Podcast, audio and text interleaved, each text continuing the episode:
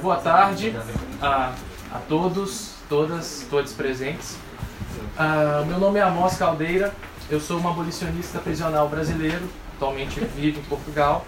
Uh, sou também idealizador do projeto Traduções Abolicionistas, que é um projeto que se propõe a difundir pensamento abolicionista uh, em sua diversidade, em sua radicalidade, em todo o seu potencial antirracista, anticapitalista e internacionalista.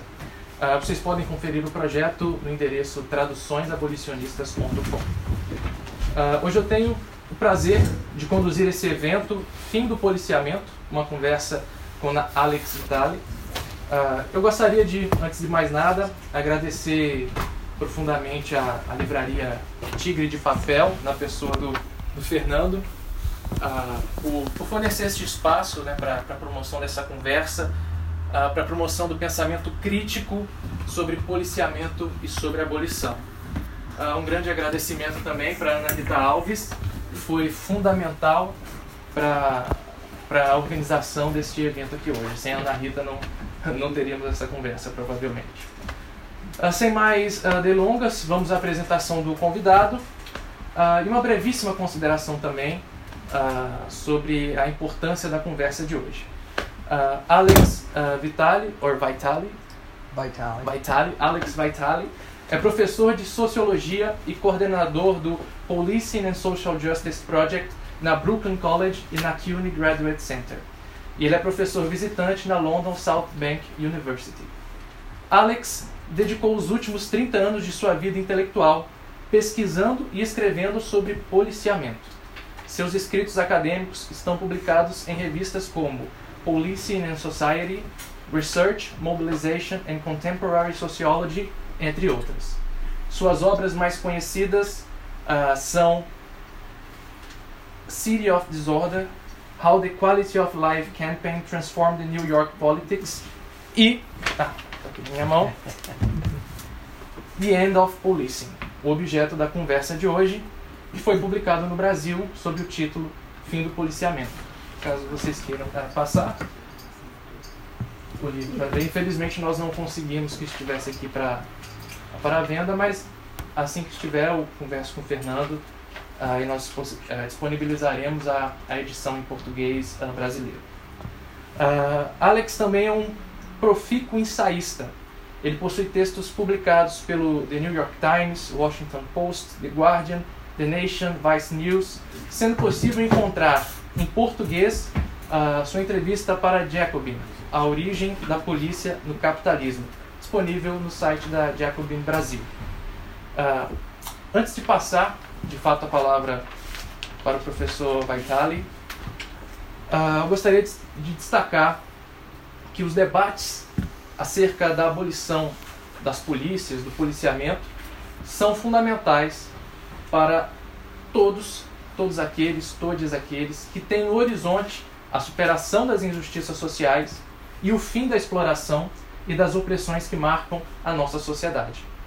E isso inclui a sociedade portuguesa.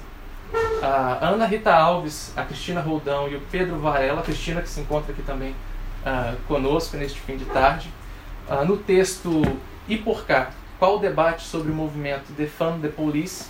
Eles respondem muito bem ao argumento que é levantado uh, por algumas pessoas de que uh, a promoção desses debates sobre abolição, sobre defund the police, sobre Black Lives Matter, seria um, um mero mimetismo, né? uma mera importação de lutas externas. Não, não é assim.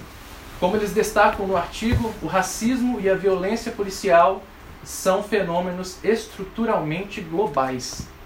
Sendo assim, a luta não poderia se desenvolver de outra forma que não globalmente. De Marielle Franco, passando por George Floyd, até Bruno Candé, países diferentes, casos diferentes, mas o rastro de morte deixado nessa trilha internacional de corpos negros caídos no chão envolve, direta ou indiretamente, a polícia e a lógica do policiamento. Alex Vitali diz no prefácio da nova edição de The End of Policing que quando ele aceitou a proposta de escrever o livro, Seu objetivo era tentar reunir as análises mais críticas do movimento pela abolição das prisões e aplicá-los ao policiamento de um modo que pudesse servir como um recurso para as pessoas atuando nesses episódicos incidentes mais conhecidos de violência policial, na esperança de que uma análise mais profunda pudesse conduzir a exigências mais sólidas e um trabalho de organização mais duradouro. Que o evento de hoje possa ajudar nesse sentido. Uh, I pass to you, Alex. Please, the floor is yours. Thank you. And what a nice floor it is. Uh, it's so nice of Amós and others to put this event together. I've been uh, traveling with my family the last couple of weeks across Spain and now in Portugal, speaking in other bookstores with community groups, etc., uh, trying to continue this conversation that we've been having in the United States here in Europe. And of course, one of the things we'll talk about is does this work make sense in the European context? And I think the short answer, as you suggested in your opening comments, is that yes, these are maybe different countries and different circumstances in some ways, but there are important continuities. So, uh, say hi to some of the people who ventured from the Law and Society Association meetings uh, down the street. Uh, it's always uh, pleasure to mix academic, organizing, activism together in one space. Um, so I'll talk a little bit about the American context and then we'll maybe explore together how this relates to what's going on here in, in Lisbon and in Portugal. So Following the police killing of Mike Brown in Ferguson, Missouri, and the uprising that came from that, we were told that the police were going to get fixed, reformed. President Obama issued a task force on 21st century policing filled with reforms for police across the United States things like implicit bias training, body cameras, better policies about use of guns and other forms of police violence, more accountability. And many police departments adopted this. In New York, the police got body cameras and implicit bias training and de escalation training but they still killed Eric Garner in a chokehold for trying to sell loose cigarettes. The officers involved in the killing of George Floyd in Minneapolis had had implicit bias training, de escalation training, mindfulness training, were wearing body cameras, we're operating under a new, more restrictive use of force policy. We're operating under new accountability rules. It didn't make any difference. George Floyd's life did not matter to those police officers because it was their job to control people exactly like him and to control them through the use of threats and coercion and violence because that is the nature of policing. And of course, this is the problem with the discourse and practices of police reform. Here in Portugal, you have your own kind of commission report about police reform, and they want to give them body cameras and new training and they want to hire more diverse police officers to reform the police here in Portugal. But these reforms, we know both empirically and theoretically, don't work because they fundamentally misunderstand the nature of policing and the nature of the problem that they are trying to fix. Now, part of the confusion is that the people who produce these ideas and practices around police reform are caught in a kind of liberal fallacy. Liberal fallacy. They believe that the police exist to enforce the law and that the law exists to benefit everyone equally. And that if there's a problem with policing, it's because they're not properly following the procedures or the procedures need a little adjustment. But that the, the professional, non biased enforcement of the law is what will set us all free, is what will end the problem of policing. But this is incredibly naive. The law does not exist to benefit everyone equally. There's a famous 19th century saying the law in its majesty forbids both the rich and the poor from sleeping under bridges, stealing bread, and begging in the streets. But of course, the rich don't need to do these things, only the poor do. And the way we have constructed the notion of crime and criminal laws, the job we've given the police to enforce those laws, affects only those at the losing end of existing social, economic, and political relationships. Those who don't have access to the global economy, those who have been excluded from social services, those who are poor, who don't have the right papers, those who can't compete in the global marketplace for this reason or that reason. And we have turned their behavior into a problem of crime. Rooted in an idea that they are somehow broken. It is their inadequacy. They are morally insufficient. And we use the police to force them into the proper, acceptable patterns of behavior so that they don't threaten the social order that they don't benefit from. And this is, of course, how we get things like the broken windows theory, which begins in the United States but has become very popular all over the world. And the broken windows theory is an ideology, it's not a theory.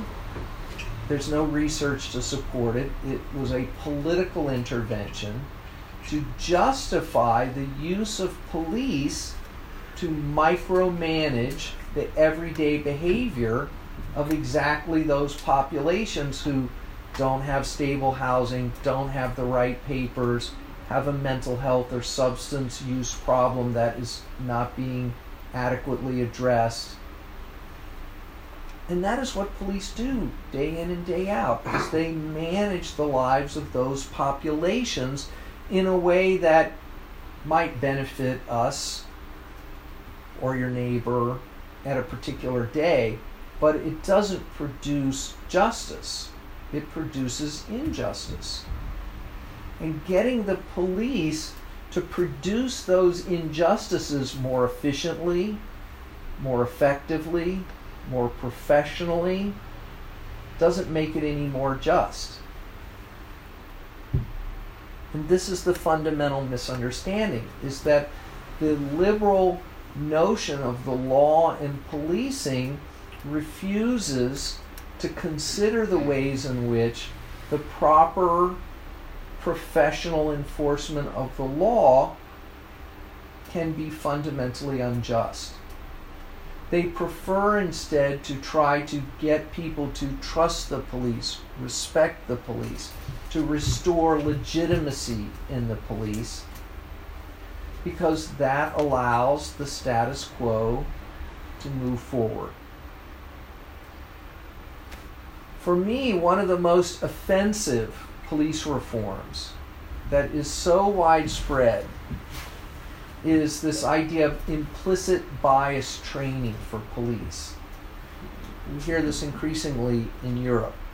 The idea is that the racial disparities in the outcomes of policing are the result of individual officers making improper discretionary decisions. Well, I'm going to arrest this person, but not this person. I'm going to stop this person for questioning, but not this person. Ah, that's the problem of racism in policing. Maybe if we hire a few more black and brown police officers, they won't have this bias. Or maybe we can teach white police officers to not engage in these little unconscious, accidental forms of discrimination. But this is ridiculous. First of all, there's a lot of intentional racism in policing. In the US, here in Portugal, in Spain, where I was last week, we know there are officers who are part of racist organizations, right wing movements, xenophobic political parties. This is widely documented in the US. Police involvement in racist organizations. So this is not accidental or unintentional, it is on purpose, it is their worldview. But the problem is actually even much bigger than this. It's the way we frame these notions of crime and the purpose of policing. We say, well, only certain kinds of harmful behaviors are counted as crime to be managed by policing interpersonal violence, property theft. But we don't include things like predatory lending practices by banks, unsafe products, climate change, corporate pollution, theft and exploitation by employers, exploitation by landlords. But these things actually produce much more harm than pickpockets and a robbery over here and someone getting in a fist fight. Produces much more harm. But we don't count that as crime. In fact, we treat those people as heroes. Elon Musk. You know, oh, they they're geniuses because they made billions of dollars because their parents owned an emerald mine in South Africa that used essentially slave labor to generate their family wealth. But that is treated as heroism. But a person struggling by involvement in black market activities, selling pirated goods, stealing a little bit here and there, sex work, drugs, these people are defined as somehow less than human. And it is claimed that the only thing that they will understand is the constant threat and production of violence. This is how we change their behavior so that they will comport to our idea of middle class standards of proper behavior. Well, once we set that system up in a society characterized by systems of racial exclusion and racial exploitation, policing will always produce racially disparate outcomes. How can it do otherwise? White, well off communities don't have the social problems that we ca- that we characterize as crime and disorder to be managed by policing. It is communities of color that disproportionately have those problems because we define the problem with the idea of race in mind to begin with. So we can't possibly solve that problem by giving officers some training about racial sensitivity. We have to address the way we've structured inequality, racial inequality, into the very nature of our economic, social, cultural, and political systems. And this idea that, well, but these communities have problems and they call the police. Therefore, isn't it the poor people who want the police the most? But once again, we have told them first of all, we've created a condition where they have a huge number of problems. And then we've told them the only tool they can have to address those problems is in the form of policing. They've been told you can't have a community center to give your young people something hmm. positive to do. You can't have jobs for young people. You can't have stable, adequate mental health care services. You can't have drug treatment on demand in a medical setting. What you can have is police. And then when they complain that the police are too aggressive, or when the police kill someone and there's anger in the community, the response is don't worry, we'll give you community policing. We'll make the police extra nice. We'll go to some community meetings to hear from the community about all their problems. We'll work together to solve the community's problems. But what tools do the police have to solve our community problems? Guns, handcuffs, tear gas, water cannons. Are these really the problems? Are these really the tools that will solve our community problems? That create health, healthy and safe communities? That give people access to secure housing, adequate wages, adequate health care, social supports? No policing doesn't actually provide the tool, doesn't have the tools that would produce safe and healthy communities. So in the US, this process has been underway longer. We have been dismantling our welfare state, which was already thin, but also we have liberated markets in a way that has produced mass homelessness, mass unemployment, with very little in the way of social supports. So we've both undermined people's economic security and taken away government services just when they most need it. And then we've said the one tool that you can have to help your community is more police. And even better, we're going to have them come to your homes, come to your church, come to your school, be at your community meeting, come to your tenants meeting, because we care about your well being. But we won't give you any of the things you actually need.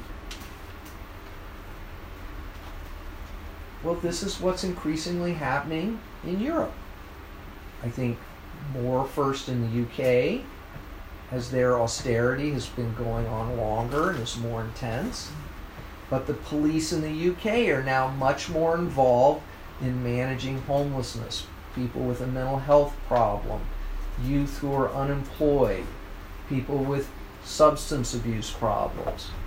And now we see in Europe this growing discourse about, well, we need police to help vulnerable populations, runaway youth, women involved in sex work, people who are homeless.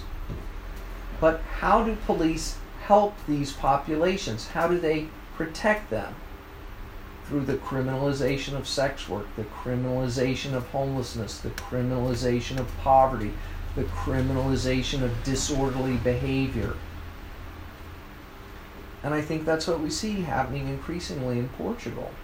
more police involvement with migrant communities, more police involvement with people having a mental health crisis because there aren't adequate community based services, more police presence in the schools to teach people respect for authority and how to properly behave.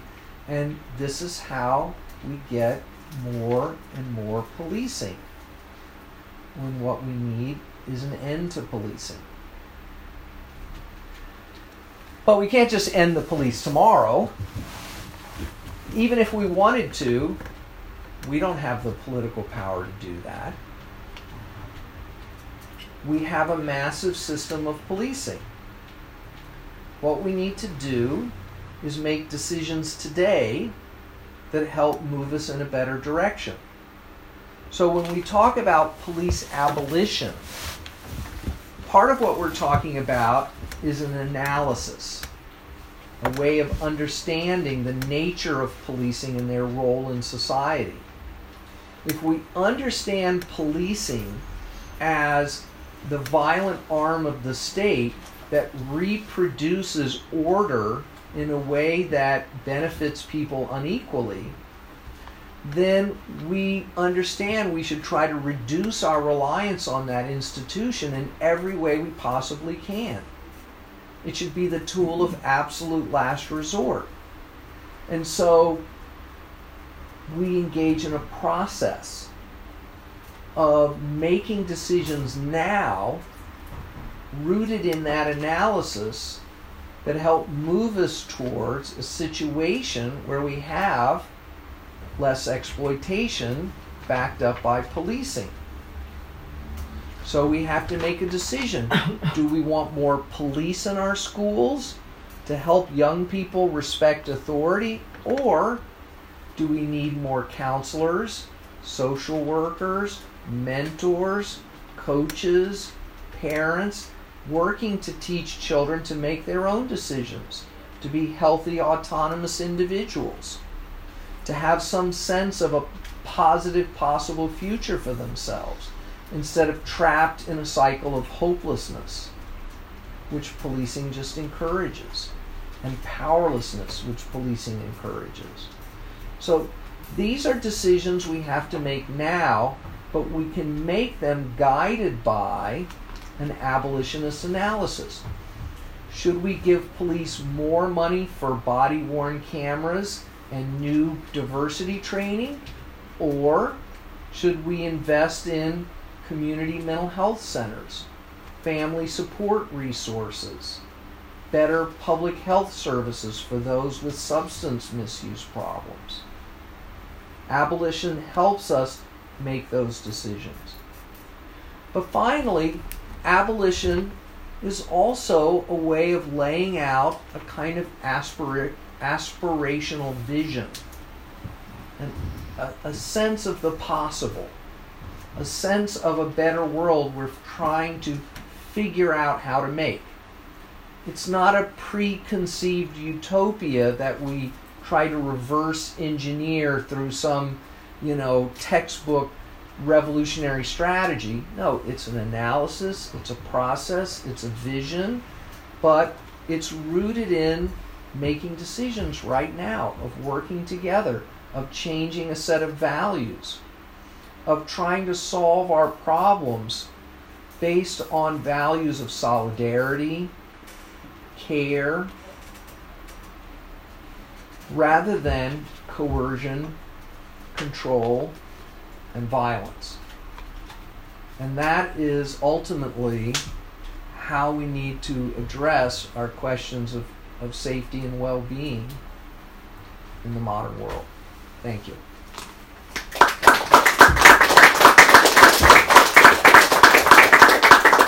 How long was that? So uh, I don't know what time is it.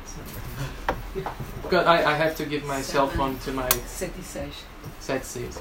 I had to, to give my cell phone to my partner because my mother asked to take some pictures. I you know, you can't deny a mom's wish. Uh, so uh, let's proceed for for some questions. If anybody if, if anybody has questions, uh, raise your hand. Yes.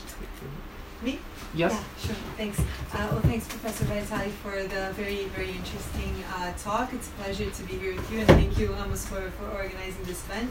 Um, I have a question which is on um, abolitionists mobilizing. Maybe wanted to get your take on that. So, from where I see it, I feel that the abolition, abolitionist movement has, you know, existed in the U.S. for many decades, and you have movements like critical resistance and a bunch of important actors who have been talking about this for a really long time. But in the past few years, it, it has really gained a momentum, and you know maybe uh, has broken this this bubble from from the fringe to the mainstream. Um, I'm from Brazil. I'm from an abolitionist collective in Brazil, and I feel mm. that there we're still really struggling to move from this like fringe uh, extreme left wing movement that not many people talk about and break into the, the mainstream uh, of the left wing. So we have had like mass mobilizations in the past year about police violence, about the Jacarezinho massacre, about uh, Genivaldo who was killed in a gas chamber in the back of a police car. And these mass mobilizations were about police violence, but they were not abolitionists. They mm-hmm. were abolitionist groups there who were talking about that, but still in those mass manifestations, abolition was um, a fringe uh, movement. So maybe a little bit about how, how do you see that um, in the U.S. This you know this step has been taken. Yeah. Well, the the irony is is that the rest of Latin America is much less connected to abolition than Brazil is. Brazil's way ahead of Chile, Colombia. Uh, there's a little bit of activity, I think, in, in Argentina, but uh, I've been working with folks in those countries, and this the abolition was almost completely unheard of as an idea until two years ago, and they're just beginning, both because of what they saw in the U.S., but also because of the intense police political repression over the last couple of years. These ideas now are beginning to circulate a little bit, and, and we've been trying to create a network of activists and academics uh, across Latin America. So let's talk afterwards so I make sure I have your contact information.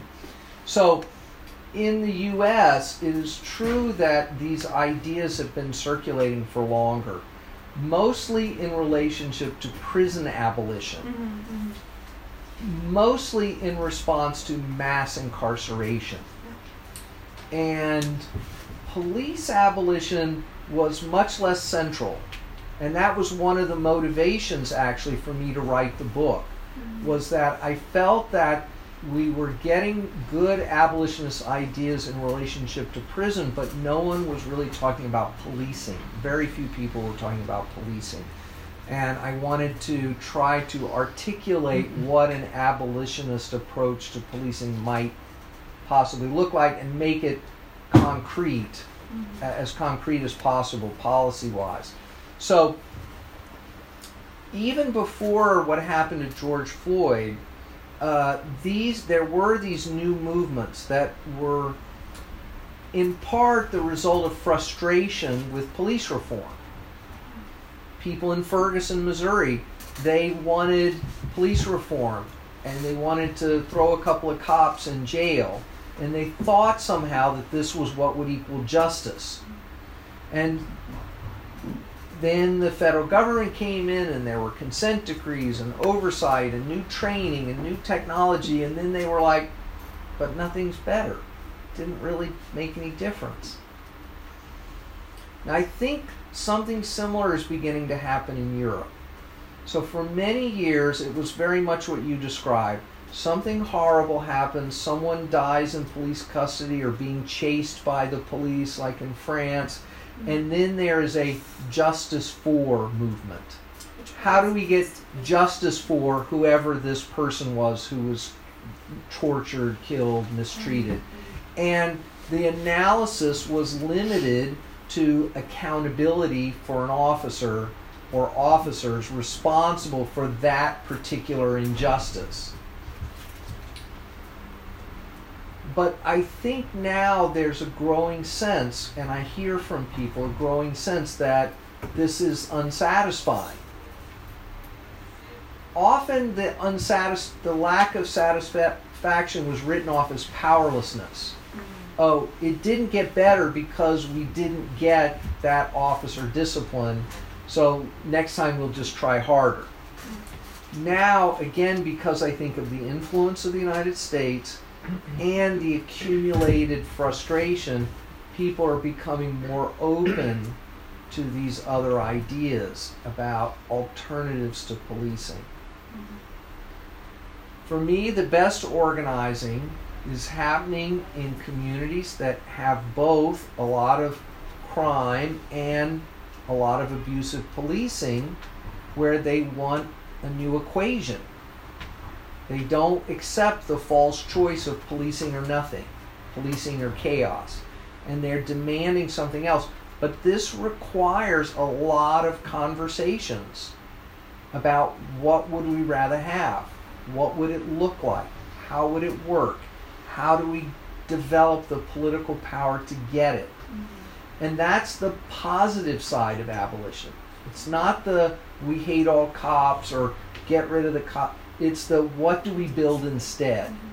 And I think that is the key. We need to move away from just focusing on the harms of policing and why we want less policing, and we need to focus more, not only, but more on this is what we really want.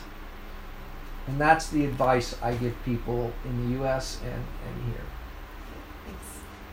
Yes. Hi, thank you for the uh, presentation. Um, your, your um, words um, had a reminiscence of, to uh, Loic Wacquant's uh, uh, neoliberal penalty thesis. Am I right? I don't know to what extent is.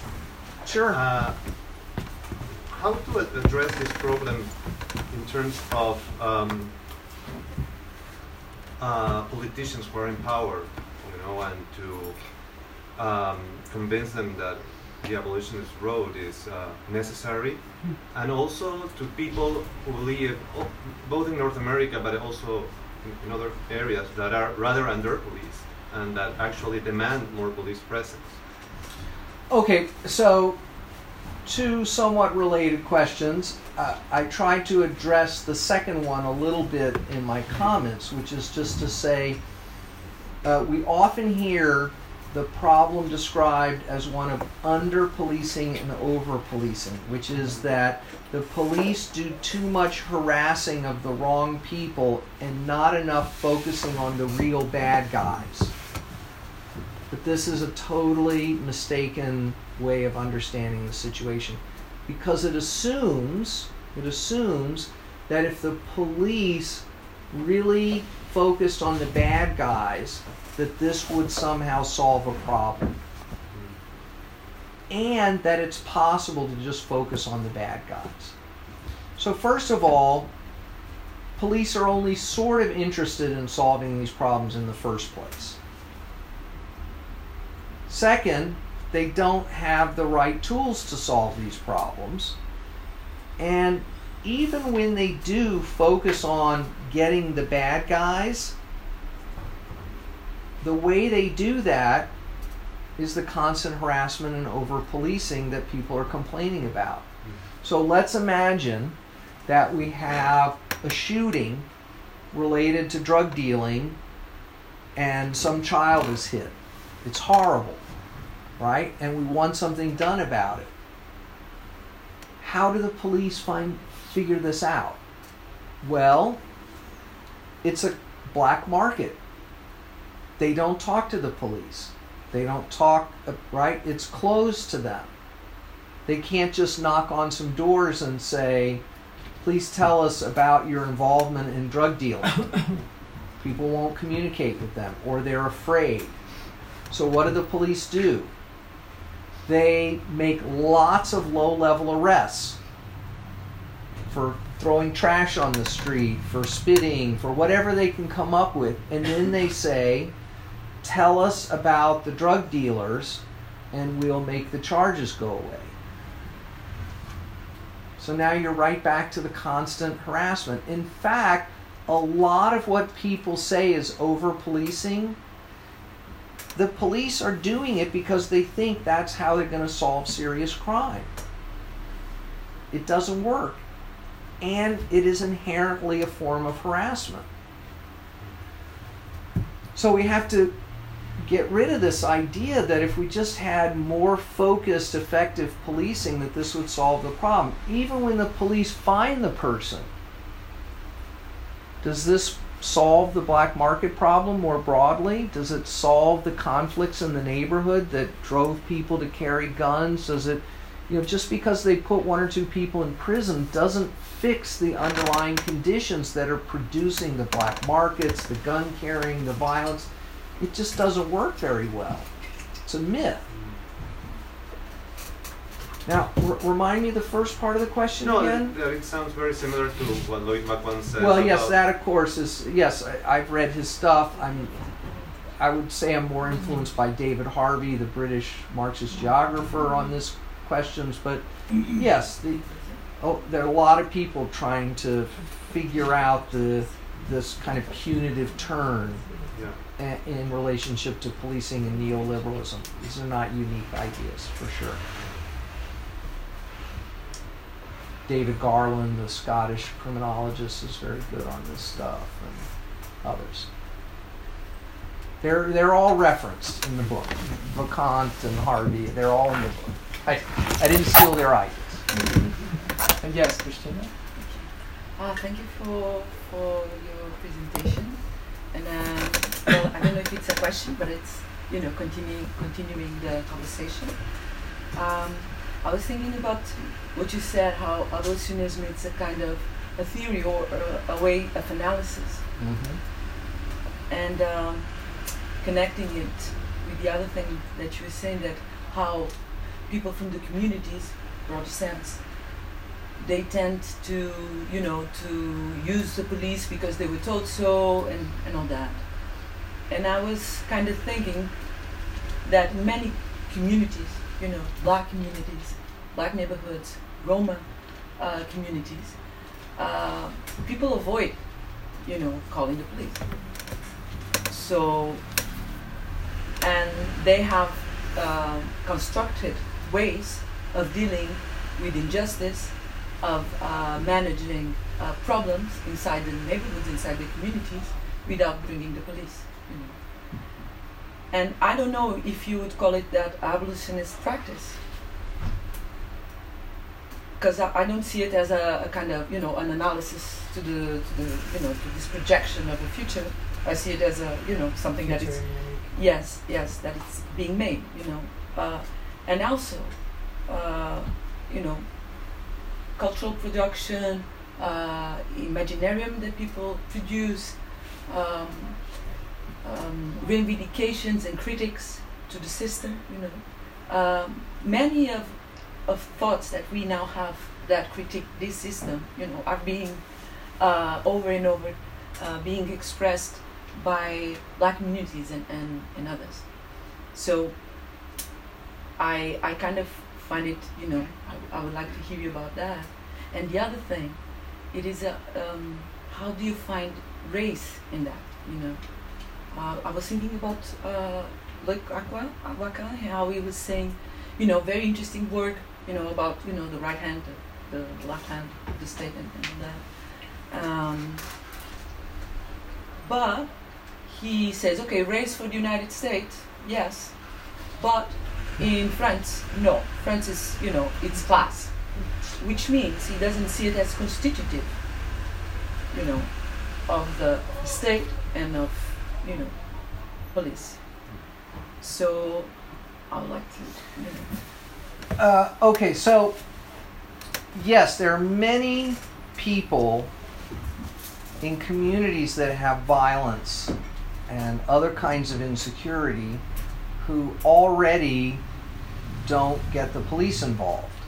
This is true in, uh, in many African American communities, especially very poor ones. So the police and the media will always find someone in a community meeting who will stand up and say, We want more police to solve all our problems. But that is not always a widely held view. That there are many people who have a very ambivalent relationship with the police. They, they might hope, wish, desire for the police to somehow magically solve their problems, but they also don't trust them, have had bad experiences, and the problem, right, is that they've just not been given any resources or options. So communities cope under those circumstances as best they can, but often with very limited resources. And often the outcomes are not great. There is still domestic violence. There is still robbery that happens. You know, these these indigenous solutions, so to speak, are not perfect. They need more help. They need more resources and they need and we need to stop the harms that are being meted out on them by external forces whether they're banks or landlords or employers or corporate polluters or whatever or the police. So i think there are a lot of lessons to be learned from those community based responses but we need to push them further. We need to push them to be bigger in scale, uh, to be more regularized, but also to be maybe accountable in some different ways. Because sometimes these systems have their own inequalities built into them. Maybe gender inequalities, maybe, um, you know, there are plenty of examples of communities where organized crime, ironically, is in charge of producing social order in the community. Mm-hmm. Where they say, yes, we sell drugs to those people, but we don't want you to sell drugs right here. So, is that a great solution to the problem? Not exactly, right? Or we, you know, coerce people into sex work over there, but we don't allow people to rob each other right here where we're doing business or something. Um, on the question of race, I mean, racial projects are not all the same everywhere over time. We've seen all kinds of different racial projects. That's one of the arguments of the new Jim Crow by Michelle Alexander, right? We don't have slavery in the 19th century sense. We don't have Jim Crow in the 20th century sense.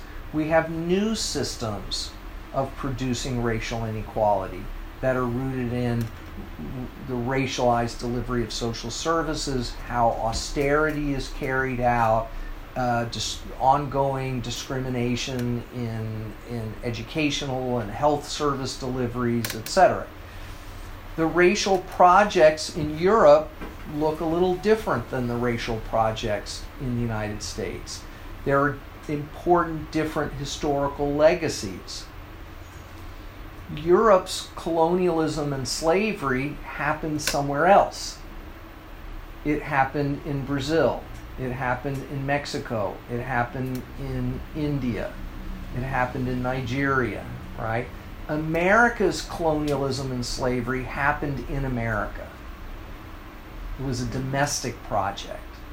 And that's part of why our society is so much more violent across the board violent policing, violent interpersonally, uh, obsession with weapons, and our racial politics look a little different. There's still racial projects of exploitation going on in each place, but I think they have a qualitative difference. I don't agree that that it's reducible to a question of class. I don't. I, there is always a racial project on top of that. But those projects look different in different places and different circumstances.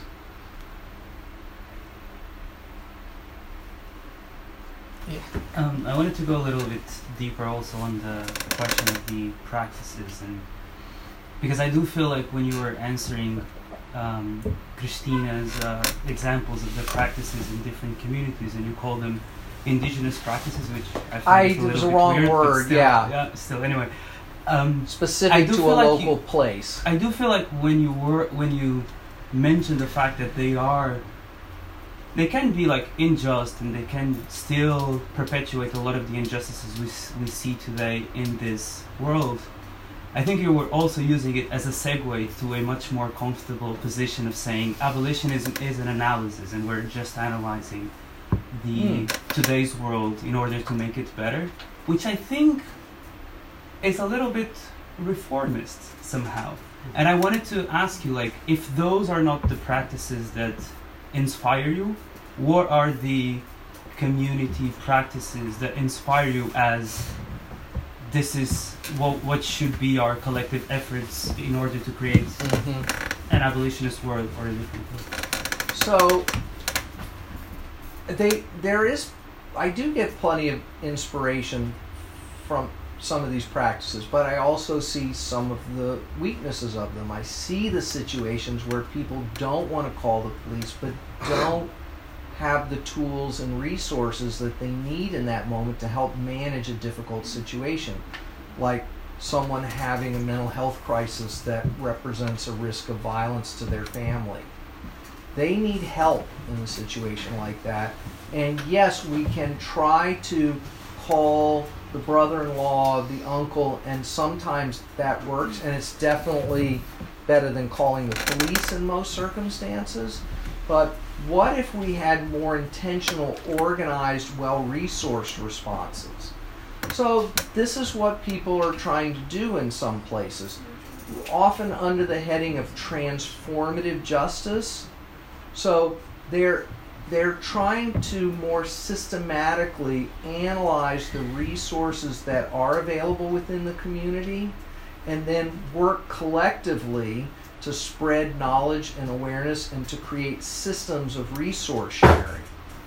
Uh, and trying to avoid falling into traps of paternalism or patriarchy that may be otherwise quite common in the community and that have interfered sometimes in the community's ability to address things like domestic violence independently of policing in a way that's helpful and effective.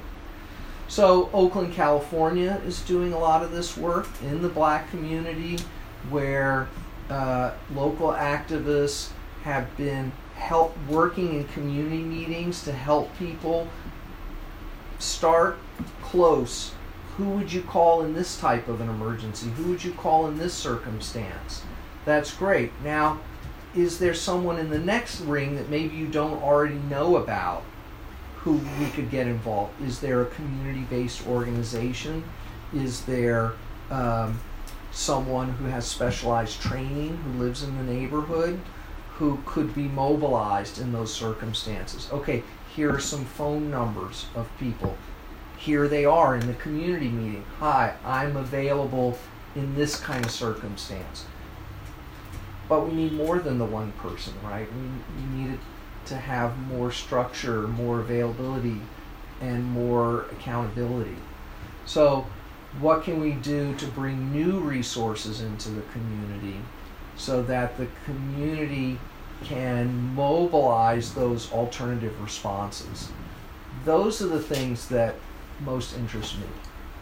Uh, may, may I stir the pot a bit with a Mhm. broader question that I believe is uh, it's fundamental to, to what you're saying. Can we end policing without ending capitalism? So, I'll start by turning the question on its head a little bit. Is ending capitalism enough to end policing? Not necessarily. I mean, the Soviet Union had horrible policing that in many ways was worse than the policing we have. The Stasi in East Germany, you know. So we have to be careful about just imagining that. I mean, we can argue whether or not the Soviet Union was really not capitalist, but I think it was not capitalist in really important ways but it was also still repressive and used policing in to really invade people's everyday lives in really harmful ways. So my focus has been more on thinking about regimes of exploitation,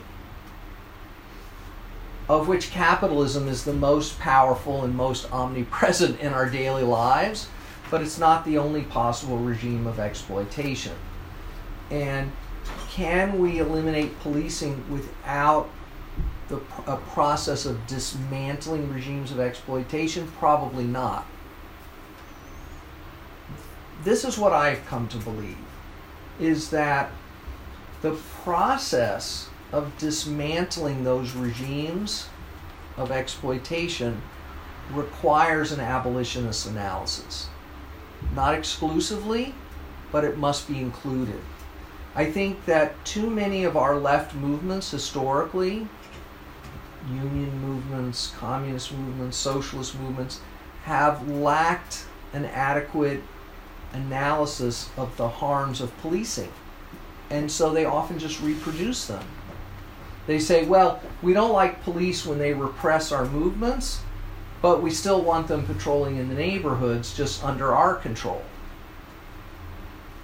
My view is the way we build the power to eliminate these regimes of exploitation, the kinds of societal transformations that are necessary, we have to build in the fact that for many people, what cap how they experience the abuse of capitalism is not in the workplace by a boss, it's by police on the street corner.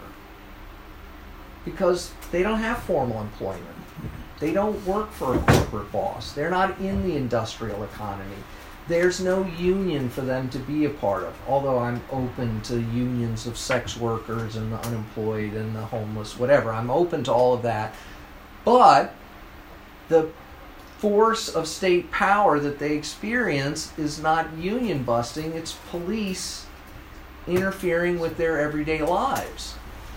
And so, if we want to build broad based movements of poor and working mm-hmm. class people, mm-hmm. we have to have as a a very important part, not the only part, not to the exclusion of workplace organizing, but included in that has to be an abolitionist analysis of policing in prisons. I think. I I have a question, maybe also a comment. So my question is, how do you see and how do you relate police with so- civil services? So, in Mhm. my opinion, there are two main forms of policing black neighborhoods in Portugal and in the Lisbon metropolitan area in particularly, but I would dare to say that it's all across country and it will be very much in Spain and then you go to Italy, mostly Roma and black populations in the case of Europe. So I see that both academia as a form of policing as well, as a rationality of policing who actually produce the work for the police. So we, we are quite implied in notions of policing and making uh, like as Denise Ferreira da Silva told us, like a knowledge, a knowledge project, um projeto de Mhm. conhecimento, in the sense that supports police action and policing as a way of ruling. May I say that way? So my my question would be, how do you see these other variables that are a lot out of the equation? I will not ask for the the rest of the justice system in the sense, of course, because I think we we quite have been having also a, um, a debate in Portugal related to this uh, question, but mostly to civil services, because a lot of time, as you mentioned when you talked about the question of uh, community policing, here in 2005, uh, two policemen were shot in the surroundings of a self-produced neighborhood which used to be in Amadora called Santa Filomena. Just a month before, another uh, police had been killed in a neighborhood uh, in the same municipality. Even though these two policemen were not shot in the municipality, in, in the neighborhood, nor by anyone from the neighborhood, nor by the city, in fact, what happened was that immediately they were imputed to the neighborhoods Mhm. and all the new generation of repressive policies that we have in Portugal, in my opinion, came out of that event. So two important decrees came out of that event, direction, directives, which one is the prevention forms of policing, which is direct, Strategic Directive 10 slash 2006, and the other one created or institutionalized a territorialization of race through policing, which is the sensitive urban areas, which was supposed to be a cartography so that police no, knew how to intervene. So this, giving this example, is because sometimes, even among several movements, um, there is this debate that there are nice public policies and there are repressive public policies, and we should focus mostly on the repressive ones. And uh, so this is a relation. And just a comment on what you said previously, I tremendously disagree with Wacquant's analysis on the city and uh, what he called uh, ethnic cité. I think it's something like this, which I find very, um, how can I say that, very um, paradigmatic on the mostly Marxist tradition that we have on urban studies, which persistently clothes or silences race within the city. And of course, silences also black authors such as Du Bois, St. Clair Mhm. Drake, and then we go, of course, Faye Harrison, and so on. So, my question also is related to that. Even if some were white settler societies and others were not, as the case of Portugal, I see the legacies of colonialism mostly as a rationality and a form of governing. That's why, for example, while slavery was being endorsed in Brazil, they were being endorsed repressive and genocidal laws Mhm. against the Roma in Portugal exactly at the same time. We had slavery here. And we had s- se- 700 years of slavery of the Roma populations as well as well as slave as people enslaved here. So in in my following a little bit the debates on Quijano and the ones that followed him somehow when we think about race as the most pervasive legacy of colonialism, I think that when we see even if there there can be different practices, what I see is that the way, for example, if I go and study what happened on the Derek Chauvin um, uh, court and how the police handled since the first communicated they done until he was convicted, and if I analyze the cases here in Portugal related with the same thing, it would be more or less the same dispositives. Mhm. Descri- how do you say, non, non-credibility of black witnesses, mostly Right. if they are women. Uh, when the what you call in the United States the blue uh, court, the, the the blue, Blue wall curtain, of silence. the blue wall of silence as it happened with Chauvin, they are more tendent to be. So, the question is that I believe that since law, like law that started with Terra Nullius or the Bula Papal, have all the same kind of rationality, even if we are in the States or in Portugal, and since we do not scale violence, because we've been talking also that in the previous conversation, as Fanon, I think, said, like genocide is in the horizon, and so that's the question. It can happen now in the United States and tomorrow in France or in Panama, or actually being happening. So my question, it will be this first, this one, and it's not a question. Maybe it's a comment that I think that race is ontological to notions of lawmaking and policy, policing. So if we take out even a little bit its weight, mostly in the way a lot of leftists, white academics want to put the debate in Europe, you are condemning the debate as well. So I think we that's why maybe we have insisted on this question because for us, uh, I think mostly for the Black and the Roma movement here, also the debates that are coming now is the fact that it has been some time that the people are organized here. And uh, I think Yeah. that's, uh, I'm sorry for the. Well, many many things to respond to. So um, uh, I'll just start with a mea culpa. Forgive my ignorance about the specificities of Portuguese history. Uh, it is unusual in Europe that there was a long period of legalized slavery, which I was completely unaware of. So I, I fascinated by this, and we were discussing earlier the claim that Portuguese police seem to be more violent than other European police, which again I'm not clear about. But if if that is really the case, that this might be part of the explanation uh, in my mind, because it's clearly part of why American police are so violent, is that those domestic projects of colonialism and slavery tied up with the very formation of American policing.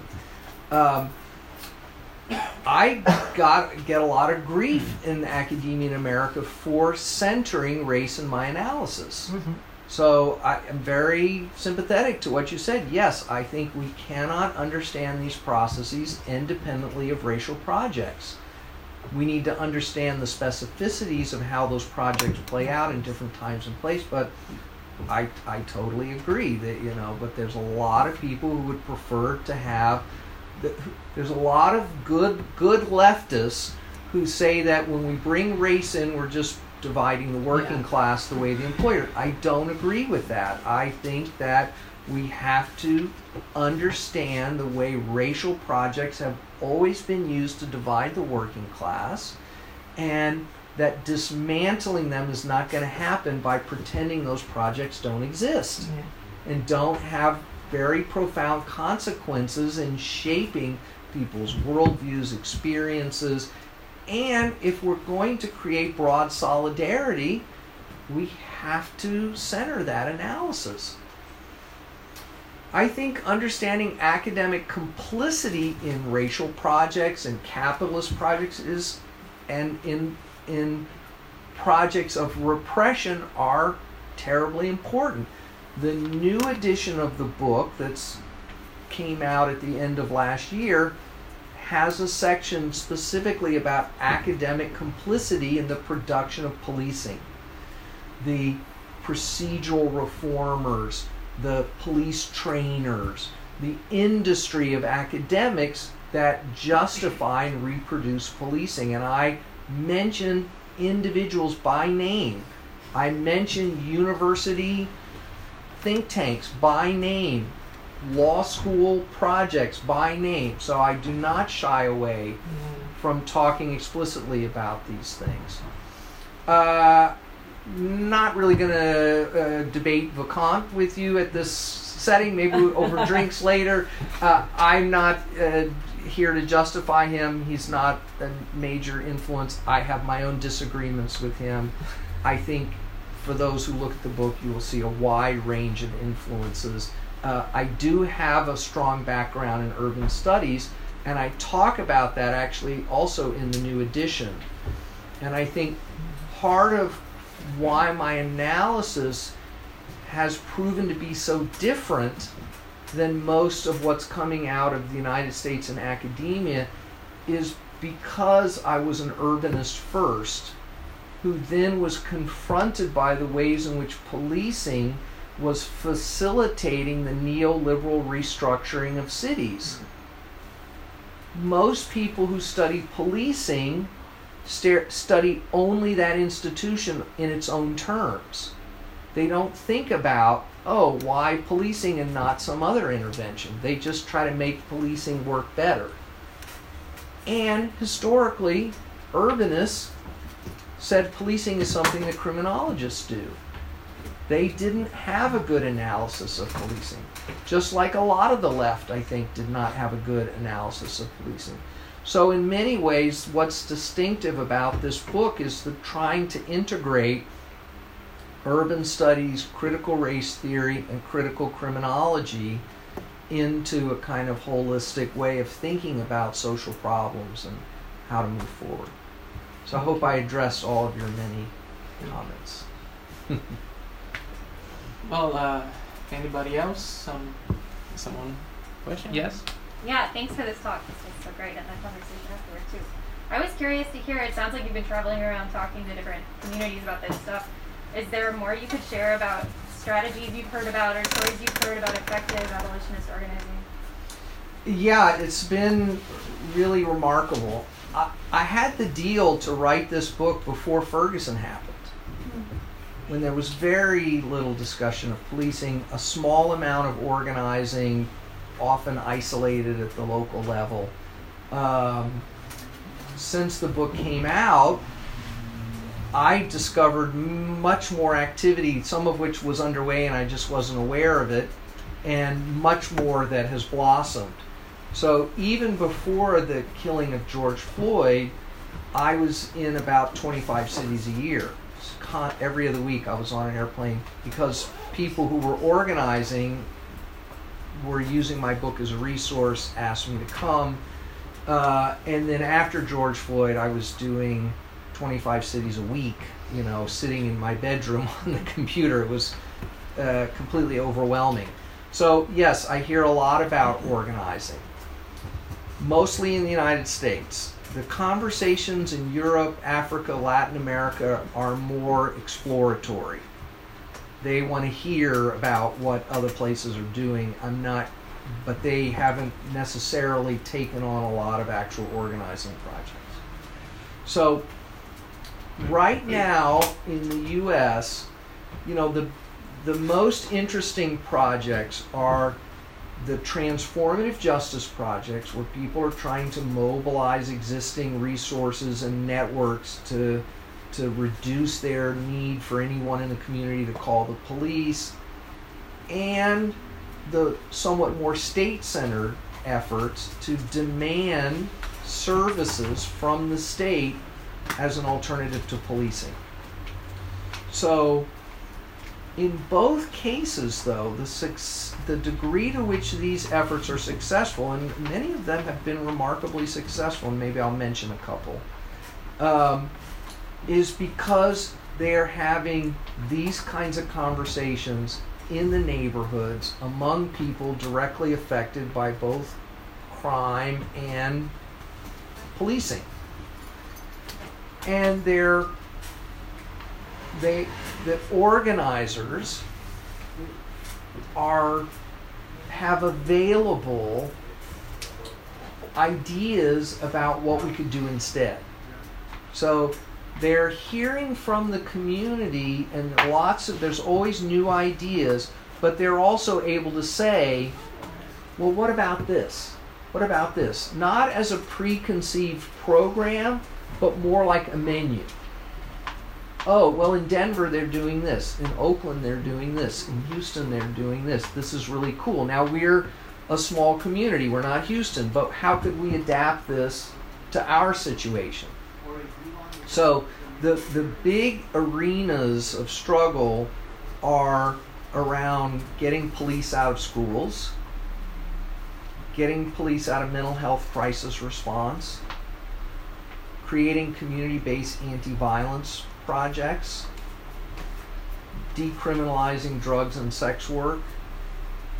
These are kind of the, the big ones where I see a lot of organizing happening. And much of it explicitly abolitionist, at least among the organizers. They are, what they're doing is motivated by this analysis. But that doesn't mean that when they're sitting in a community meeting, they're talking about abolishing the police. It means that they're talking to people about what would what can we do to really create safety for ourselves. Because people understand that policing at best is an imperfect, problematic tool. So even in places where you hear we want more police, it doesn't take a lot of conversation to get people open to like, well, it would be nice to have something better. And so it's about saying, okay, well, let's look at what we could do. First, we could identify resources we already have, and then we could organize a campaign to demand that the city give us support for this in a more structured way. Like, we could have a community based emergency mental health response system. Not you're sending EMTs who then take people to the hospital against their will, but no, we have a clinic in the community that people maybe see when they're not in crisis. And then if they are in crisis, the person who shows up at their door is the same person who works with them when they're not in crisis. So then there's not an escalation. They know that that person is not going to shoot them, is not going to tackle them and force them into a hospital.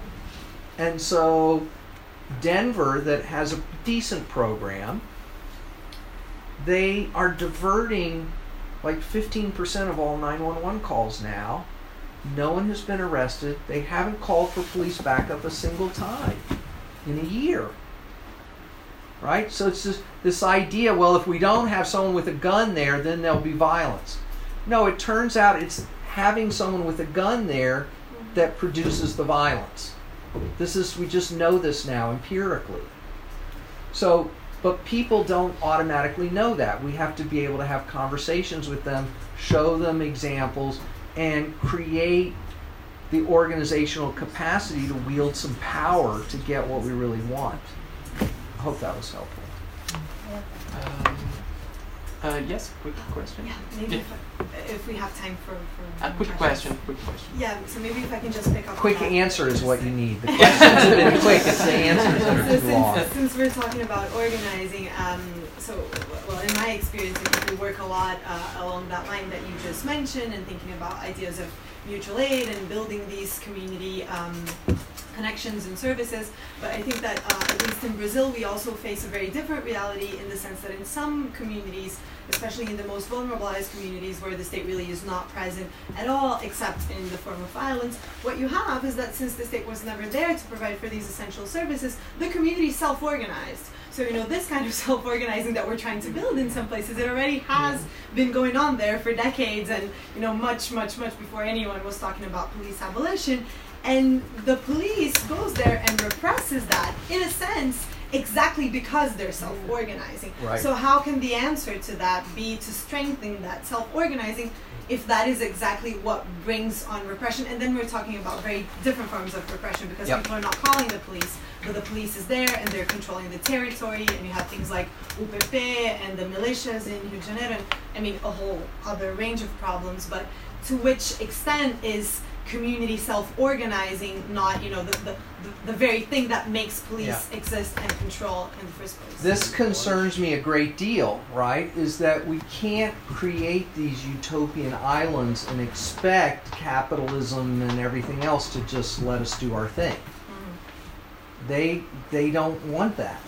It's an ideological problem for them to that see that people can self-govern with that, right? But also, the larger forces of capitalism have their fingers in these favelas too. People have to go out and make wages.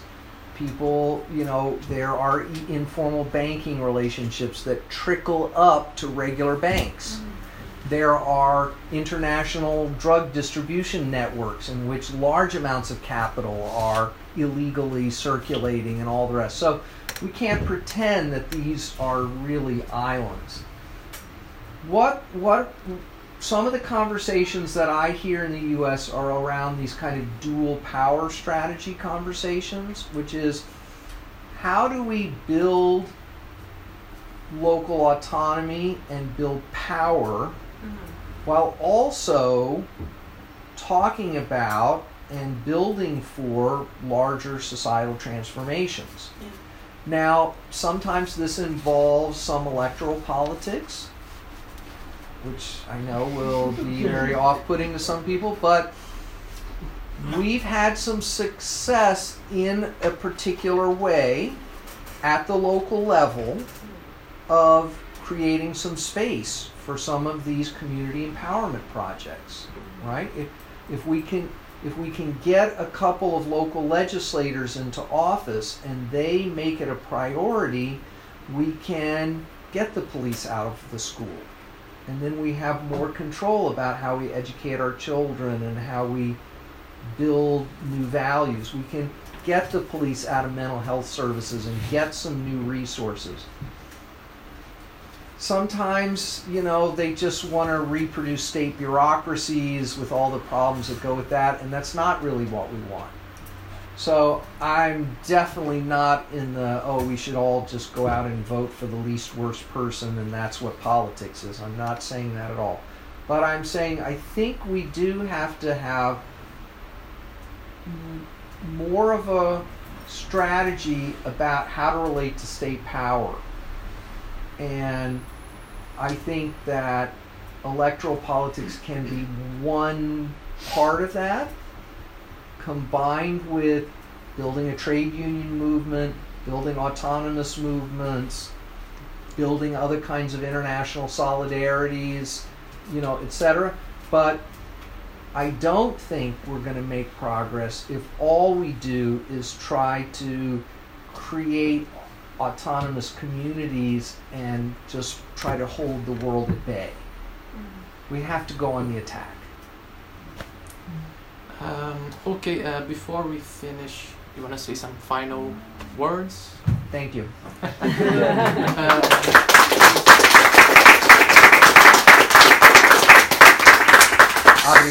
Uh, great. So uh, thank you everybody for your presence here in this afternoon.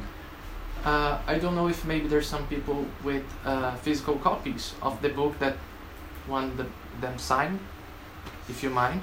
I'm sorry we don't have copies in either English or, Or Portuguese, Yes, when the Portuguese arrive, I'll make sure that uh, a Tigre de Papel uh, gets some here for them to uh, to display.